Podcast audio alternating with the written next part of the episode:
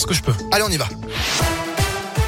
Et à la une, la fin d'un long feuilleton judiciaire après près de 9 ans de procédure, la saga de l'affaire Fiona vient de livrer son dénouement.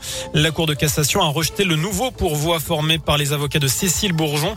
Cette dernière avait été condamnée à 20 ans de réclusion criminelle, 18 ans pour son compagnon de l'époque, Berkan Maclouf, et ce pour avoir notamment porté des coups mortels sur la petite Fiona.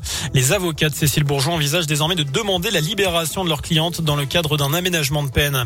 La parole est aux avocats des victimes. Le procès de Nordal Lelandais, lui, se termine vendredi vendredi accusé de l'enlèvement et du meurtre de la petite Maëlys en 2017 en Isère. Il est également jugé pour des agressions sexuelles commises sur deux de ses petites cousines âgées à l'époque de 4 et 6 ans.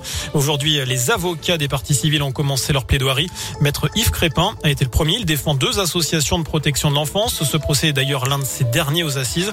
Après 30 ans de carrière, Yves Crépin veut tourner la page. Il dit ne plus pouvoir supporter ses audiences.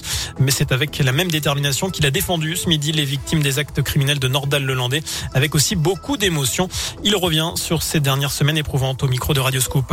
Il y a toujours beaucoup d'émotions dans les affaires d'assises, hein. toujours. Au cours de ce procès, on aurait aimé avoir quelque chose, il n'a rien donné. Il a dit ce qu'il voulait bien entendre euh, ou ce qu'on lui a fait dire. C'est tellement peu sincère que vraiment, c'est pas authentique et il se mélange dans ses déclarations. Euh, qui peut prétendre connaître euh, Nordal Hollandais après trois semaines d'audience?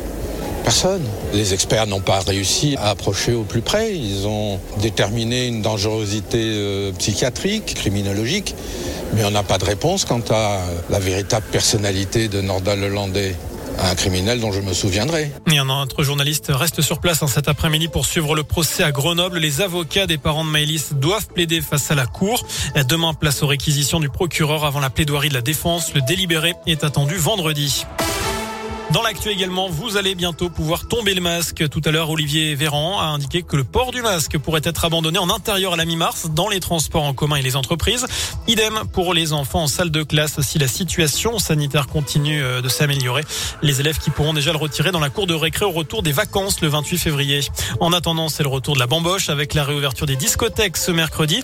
Nouvelle étape de la levée des restrictions aujourd'hui en France. Autre changement, le retour de la consommation debout dans les bars. Retour aussi de la consommation dans les établissements recevant du public, comme les ciné, les stades ou même les trains. Retour enfin des concerts debout à partir d'aujourd'hui. On passe au sport du basket. La JAVCM au pied d'une montagne ce soir en huitième de finale de Coupe de France avec un déplacement sur le parquet de Lasvel. C'est à 20h. Enfin, un mot des Jeux Olympiques. Clément Noël est devenu à 24 ans champion olympique de slalom. Quatrième titre et treizième médaille de la France au JO de Pékin. Le Vosgien, qui est le premier champion olympique français en ski alpin depuis Antoine Deneria, vainqueur de la descente. C'était en 2006 déjà. Voilà pour les l'essentiel de l'actu. Excellente fin de journée. Merci beaucoup.